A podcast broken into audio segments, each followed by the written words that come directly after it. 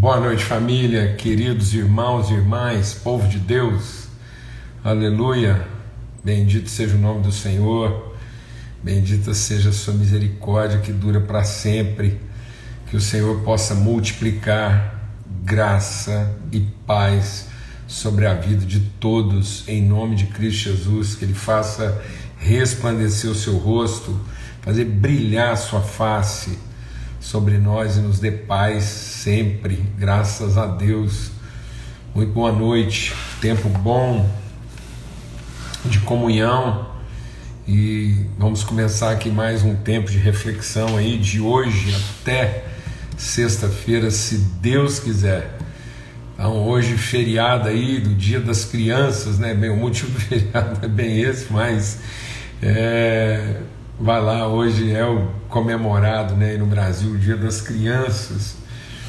E então um forte abraço aí para todos os filhos e filhas de Deus, aqueles que não recebem o reino de Deus como uma dessas crianças, né, não pode entrar, não vai discernir. Então, discernir mesmo como filhos, né, dessa absoluta dependência do Pai, essa confiança de quem repousa né, nos seus braços, no seu colo. Muito bom. Graças a Deus. Tivemos um tempo muito bom ontem, né, no nosso início aí da semana, compartilhando um pouco sobre o princípio da fidelidade. E graças a Deus muita gente testemunhou, compartilhou, né, de como Deus falou aos corações aí. Muito bom. Eu fico muito alegre mesmo, assim, muito grato a Deus da gente estar tá cumprindo esse propósito, né? De repartir virtude, comungar fé, nos fortalecermos, nos esforçarmos na preservação aí da, da unidade. Amém? Em nome de Cristo Jesus. Um abração aí para todo mundo, os irmãos que estão entrando em contato com a gente, aqueles que eu consigo responder, um grande esforço aqui. Né? Isso para mim é um, é um baita de um desafio aí, conseguir manter a a correspondência mais ou menos em dia, muita coisa. Mas enfim, a gente tem avançado, tá bom? Graças a Deus. É... A gente vai estar meditando essa semana num, num, texto né, da carta de Paulo a Timóteo, na primeira carta do Paulo para o Timóteo, um filho querido, né, alguém que Paulo ama e cuida né, como um verdadeiro filho né? Então ele circuncidou Timóteo, ele adotou Timóteo, fez de Timóteo um, um verdadeiro filho. E aí ele, ele reparte alguma coisa assim. A, a, carta de Paulo a Timóteo é mesmo assim, as cartas são é uma carta de pai para filho. É, é, então eu até vou dar uma palavra aqui. Toda vez que você estiver aí com, com crise de paternidade, né, para você poder ser é, relembrado e fortalecido na sua consciência de filho, né? O que que o, o, pai quer quer falar assim de maneira muito especial, uma carta de um pai escrevendo ao seu filho, dá uma lida lá na primeira e na segunda carta de Timóteo. Tito também tem bem esse papel, mas a, a, as cartas de Timóteo são assim de caráter assim bem mais intimista, né? E bem mesmo assim, o Timóteo mais jovem e mais inexperiente, Paulo percebe assim o coração dele, algumas angústias, né? Exatamente pela sua exatamente pela sua juventude, inexperiência, como a gente vai ver aqui. Então, toda vez que você estiver se sentindo assim meio impotente, com, com falta de orientação paterna, pá, vai lá na primeira e na segunda carta de Timóteo, lá que é, é receita mesmo, viu? Amém? Graças a Deus. Vamos ter uma palavra de oração, vamos suplicar mesmo que Deus assim, nos oriente, nos guie durante esses dias que a gente vai passar junto aí, compartilhando, meditando, aprendendo, sendo edificado, sendo transformado. Aquilo que a gente quer compartilhar aqui é bem essencial assim, mas é, é transformador, sabe assim, é, é, uma, é, uma, é uma recomendação mesmo de um pai ensinando seu filho sobre como enfrentar a vida, amém? Em nome de Cristo Jesus. Então, Vamos ter uma palavra de oração. Pai, muito obrigado, assim, obrigado pelo teu amor, obrigado por esse cuidado, essa providência. O Senhor levantar um homem como Paulo e ele, ele recebe Timóteo por adoção e vai trabalhar o entendimento dele. Um homem já convertido, um homem que já conhecia o Senhor, mas que ainda tinha assim uma, uma uma percepção limitada de paternidade, de identidade, de propósito. E é isso que nós estamos buscando aqui também, Senhor, é que a gente, a gente cresça na nossa compreensão, na nossa maturidade de filhos e filhas, no pleno entendimento mesmo daquilo que é a nossa identidade e vocação, no nome de Cristo Jesus, o Senhor. Amém? Amém. Graças a Deus. Então, diz assim, ó, é, primeiro no capítulo 4 aqui, você dá uma lidinha lá na introdução e de novo, né, a gente compartilhou aqui sobre é, os dons ministeriais, lembra que a gente falou lá na carta é, de Paulo aos Efésios, ele fala, ó, cuidado, porque existe aí uma, uma, uma quantidade enorme de pessoas, até eu vou ler hoje aqui, né, nessa, nessa abertura, nessa introdução, talvez depois eu não vou ler, mas os irmãos ficam ligados aí, né? 1 Timóteo capítulo 4. E então diz assim: ora, o Espírito afirma expressamente que nos últimos tempos, nos últimos dias, e é isso aqui, amado, é... alguns apostatarão da fé, muita gente vai, vai se desviar de uma fé sadia, né? gente que vai ser corrompido, não vai evoluir. Por isso que Paulo está sempre falando, Pedro está falando: olha, acrescente a sua fé, conhecimento, desenvolva a sua fé. Muitas pessoas não estão desenvolvendo, né? elas estão se limitando, limitando a uma fé, a uma fé elementar, né? uma, uma fé infantil, que não está errada, mas que precisa ser desenvolvida, desenvolver nossa salvação, desenvolver nossa fé, acrescentar ela conhecimento. E alguns apostatarão por obedecerem a espíritos o que? Enganadores, ensino de demônios. Às vezes a gente pensa que ensino de demônio é um negócio assim, é, é, é uma coisa assim meio, meio, é, é, meio Drácula, né? meio trash, assim. Tem muita gente que pensa que é, para ser ensino de demônio tinha que ser um negócio assim meio é, sinistro. Não, mas sabe o que é ensino de demônio? É, é colocar Deus no fim, é priorizar nossas ações, é achar. Sabe o que é ensino de demônio? É achar que as coisas começam em nós e terminam em Deus. Que Deus está aqui para abençoar o que nós fazemos e não para orientar o que nós vamos fazer. Então qual foi o ensino de demônio? Foi Satanás lá falando o quê? No dia em que você fizer, então você será. Qual que é o ensino de demônios? Use o seu poder para transformar a pedra em pão. Deus te deu o poder, você não é filho de Deus? Você não é filho de Deus? Você não é filho de Deus? Prova que você é filho, pega o seu poder e resolve os seus problemas. Pega as suas orações e conquista suas ambições.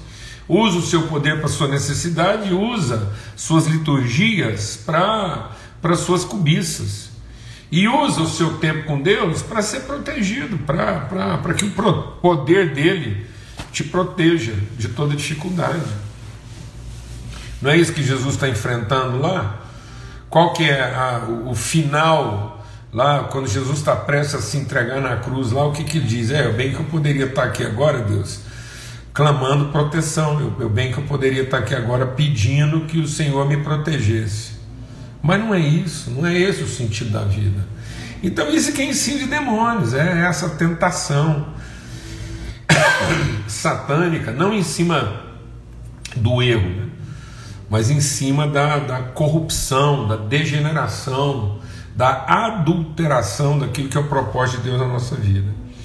E essas pessoas, né, elas são desviadas por gente que tem é, que mente, porque tem é, tem pessoas assim, são guiadas por gente que tem a, a consciência cauterizada. Rapaz, eu, eu, fico assim, tem, tem hora que a gente assim se desgasta. Olha, aqui está dizendo que tem certas pessoas que ensinam, que, que, que vão por determinados caminhos, porque a consciência deles está cauterizada. Sabe o que quer dizer isso? Quer dizer que eles guardaram a sinceridade, mas eles perderam. Perderam a sensibilidade.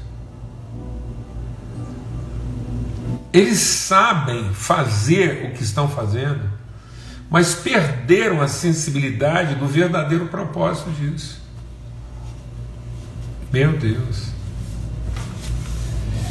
Tem uma consciência, mas ela está cauterizada, ela está insensível, ela está amortecida, ela está enrijecida, ela não pulsa, ela não vibra.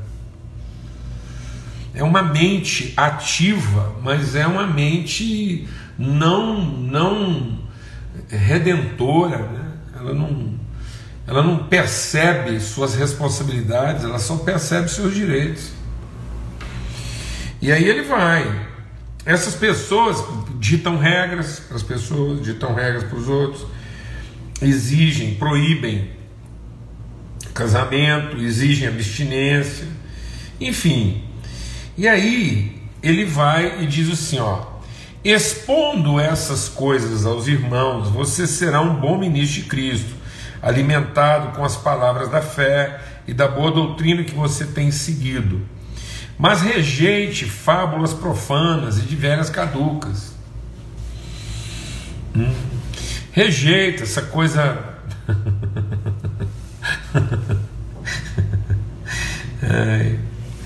Rejeita essa forma de evangelho fabuloso e caduco. É um trem assim, meu Deus, assim, tem, tem pessoas que estão vivendo uma caduquice, uma esquisitice, transformaram hábitos humanos em doutrina, transformaram assim é, estilos, características, né, preferências humanas em regras para os outros.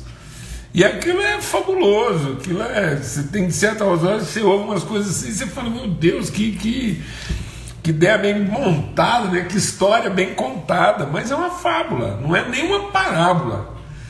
Então Jesus falava por parábolas, Jesus contava histórias que ensinavam princípios, né? e não fábulas que dogmatizavam né? crenças. Então, às vezes, as fábulas são para transformar crenças em dogmas. Amém, amados? E as parábolas são para transformar né, as, as histórias em ensino, em cultura. Amém. Vamos lá, senão a gente viaja aqui. Mas exercite-se pessoalmente na piedade, né, no conhecimento de Deus.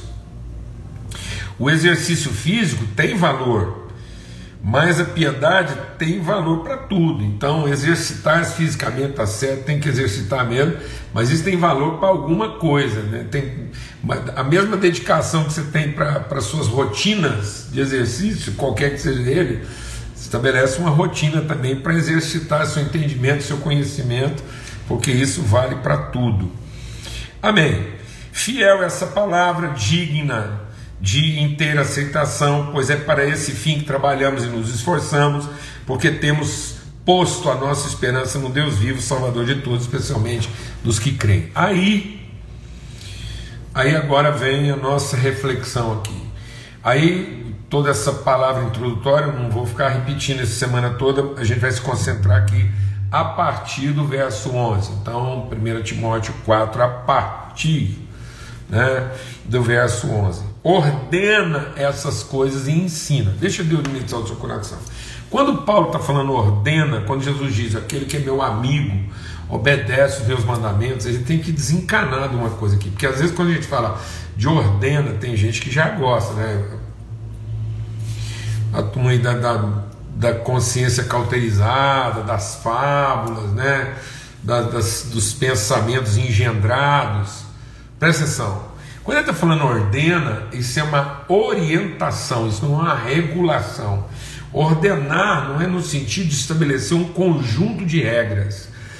Ordenar significa estabelecer uma direção a ser seguida, isso é uma orientação. Então, todos nós somos convocados a uma vez compreendida, discernida qual é a nossa natureza, a partir de uma consciência de natureza, estabelecer uma direção. Então, esse ordena aí é a ordenação de um código genético. e não o estabelecimento de um padrão estético. Vou explicar isso melhor. Então, isso é uma genética, é, uma, é, a, é a mesma ordem que a sementinha plantada estabelece. Ou seja, ela, ela, ela organiza no sentido de orientar os processos e não organiza no sentido de estabelecer regras de comportamento. Então, por isso que Paulo fala: rogo-vos, pois, né? eu, eu, eu ordeno, ele está dizendo, então agora você também ordene, ou seja, que eu e você sejamos pessoas que vão, que vão gerar um movimento. Eu tenho falado isso muito com os líderes jovens. Às vezes, assim, a nossa liderança está sendo pervertida, porque aqui fala de perversão. Gente pervertida em estabelecer uma estrutura, isso, isso é caduco. Pelo amor de Deus, isso é coisa de gente caduca, que até hoje está achando que as coisas se estabelecem a partir de estabelecer uma estrutura, uma metodologia, um formato, uma regra. Não, meu irmão, é um movimento. Tudo que Deus faz na a vida a vida se dá a partir de um movimento, de uma direção estabelecida, de um deslocamento. Só é verdadeiramente trabalho aquilo que gera um movimento e não aquilo que estabelece uma estrutura rígida, fixa. Amém. Então as coisas não se sustentam a partir do momento que elas, elas encontram uma fixação inerte, imóvel não, elas se sustentam a partir do, do momento em que elas encontram o movimento de Deus e entram nesse movimento. Então ele está dizendo, ordena e ensina. Meu Deus, a gente podia ficar aqui a noite inteira falando sobre isso, sobre esse ensinar que estabelece uma direção e não esse catequizar que determina um comportamento. É isso, o segredo da vida está aí o segredo na sua família, o segredo no seu trabalho. Amém, amado? Então, como é que eu vou construir uma família? Como é que eu vou, como é que você vai desenvolver sua empresa, seu trabalho, sua vida profissional? É o movimento que você gera, é o deslocamento que você provoca. Amém. Em nome de Cristo Jesus. É isso que Jesus está dizendo. Quando ele está falando de obedecer, ele está falando assim, obedecer no sentido de de é, vir comigo nessa direção. Então, isso é uma obediência genética, é, é você responder de maneira harmônica aos impulsos da substância da qual você é feito. Amém? Então a sua vida não estará, deixa Deus ministrar o seu coração, a sua vida não estará garantida a partir das estruturas que você cria a partir dos elementos artificiais que você coloca para proteger você. A palavra de Deus diz que o, o, visível pode se corromper. Ainda que o visível se desmorona, o seu invisível prossegue em movimento. Ainda que o meu visível se desfaça, ainda que o meu corpo natural, o meu homem exterior se desfaça, o meu homem interior segue em movimento. Então eu posso ter uma quebra trabalhe de tal forma, construa, faça isso, suas, estabeleça suas, suas, suas, suas normativas, suas estruturas, suas metodologias, suas estratégias, está tudo certo. Mas não pense que isso está sustentado, sua vida está sustentada, não. Não, isso é, isso é uma instrumentalidade, isso é uma ferramenta, de tal modo que, a qualquer momento que isso for abalado, a qualquer momento que isso for afetado, a sua interioridade, o seu movimento espiritual não é interrompido. Essa é a direção, essa é a ordem. Uma natureza que segue e prossegue em conhecimento, em constante transformação. Por isso que é ensino. Amém? Ordena essas coisas, ensina. Ninguém despreze você por você ser jovem, inexperiente. Pelo contrário, torne-se padrão dos fiéis na palavra, no trato, no amor, na fé e na pureza. Nós vamos tratar de todos esses aspectos, esses cinco aspectos, nós vamos tratar de hoje até sexta-feira. Mas aqui eu estou fazendo hoje a palavra de introdução disso. E ele diz assim: Até a minha chegada, dedique-se à leitura pública das Escrituras, à exortação e ao ensino. Tá vendo? Exortação no seguinte sentido: não é exortação no sentido de quem tá, tá, tá querendo estabelecer um padrão regulador. Exortação é no sentido de quem está provocando, provocare. Você está trabalhando no propósito da vocação. Você você é um estimulador, você é um catalisador da vocação dos outros. Ou seja, você você provocar, você você é um indutor de movimento, você é um acelerador de processos, de modo que aquela pessoa encontre na sua vida a inspiração para se deslocar na direção do seu propósito. Oh meu Deus do céu, é isso que nós somos, estimuladores, nós somos provocadores Amém? Na vida uns dos outros. É sinérgico, é dinâmico, é o dínamos do Espírito, é o Espírito se movendo e alinhando. Aí o Espírito move esse rio de Deus vai passando, ele vai harmonizando, ele vai ordenando todas as coisas e todas vão chegando ao seu propósito. Glória a Deus, uns mais rápidos, outros mais devagar, uns mais fundos, outros mais rasos, mas todos vão chegando. E aí ele diz assim, ó. Então, a exortação, ao ensino. Está vendo como é que ele, ele, ele diz assim? Tem que ensinar, não é argumentar, não é apologética, não é, não é, não é a, a beligerância verborrágica, não, não é essa. Meu Deus do céu, nós, nós entramos assim num, numa onda de discurso. Nós estamos perdendo a pedagogia para ceder à apologia.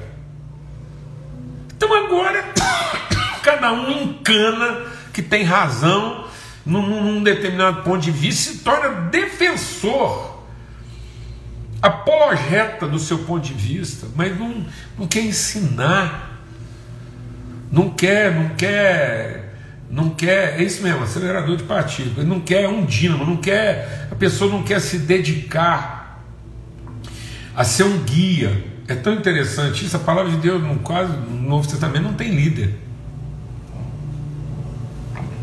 Tem a palavra líder. Tem guia. Aquele que vai conduzindo pelo caminho. Amém? Então ele diz assim, ó. não seja negligente então muitas pessoas estão negligenciando esse aspecto da sua vocação. Então não seja negligente. Eu quero insistir nisso hoje. Para com o dom que você recebeu. Aí é que tal lascado, porque tem muita gente que está tão focada, deixa Deus ministrar o nosso coração aqui, pelo amor de Deus, irmão, irmã. Pelo amor de Deus, tem muitas pessoas tão tão invocadas, tão assim, é, elas foram invocadas. Elas estão elas estão invocadas mesmo. É uma, é uma invocação, igual você invoca um, um espírito, uma entidade. Essas pessoas foram invocadas, elas foram excitadas. Então existe uma excitação na vida de muita gente a correr atrás do que não tem, aí buscar o que está faltando, aí compensar coisas, corrigir erros. Isso é, o, isso é que é ensino de demônio. O ensino de demônio é essa invocação. Então, Deus tinha, Deus tem para o homem, Deus tinha para o Adão e para Eva uma vocação. Aí o capeta, o Satanás, fez uma invocação. Dentro da vocação de Deus, ele colocou lá um, um desvio de pensamento. E Deus falou assim: vai multiplicar o que eu já te dei, aquilo com que eu te abençoei. E o capeta falou assim: não, vai buscar o que você ainda não tem. Ah, não, mas é de lascar. Porque aqui Paulo está dizendo assim: não negligencie o dom que há em você, que você recebeu. Muitas pessoas estão negligenciando isso. E estão negligenciando isso em nome de cobiças, de ambições, de desejos, de projetos que são uma invocação. Por que, que é uma invocação? Porque está vindo de fora. Aí parece aí um sexta-feira, parece umas pessoas assim, ardilosas, pessoas fabulosas e acenam, balançam. Sabe aquela, sabe, sabe aquela figurinha? Sabe aquela figurinha da mula? Tem uma fábula lá, tem uma mula, um burro, uma mula com a varinha amarrada assim e uma cenoura pendurada. É isso. Pendurar uma cenoura, pendurar uma cenoura, uma coisa de fora, uma coisa que excita, que estimula, é uma invocação. Aí a pessoa fica invocada, ela está ela tá fazendo invocação, ela está querendo trazer de fora para dentro. Então as pessoas hoje relacionam o, com o Espírito Santo como quem invoca e não como quem é guiado. O Espírito Santo é para nos guiar, ele, ele nos orienta a partir do nosso homem interior. Glória a Deus, amados. E não para você ficar ali, uma figura pendurada. Um... Aí as pessoas hoje, meu Deus, você, todo lado você vai, tem alguém balançando lá um, um, um, um prêmio, uma, um ideal. E aí eles balançam diante de você um você idealizado. São imagens idealizadas de você mesmo, não são, não são perspectivas reveladas, são imagens idealizadas. Aí você coloca essa, essa figura idealizada de você na sua frente e fica negligenciando, menosprezando. E aí Paulo diz o que?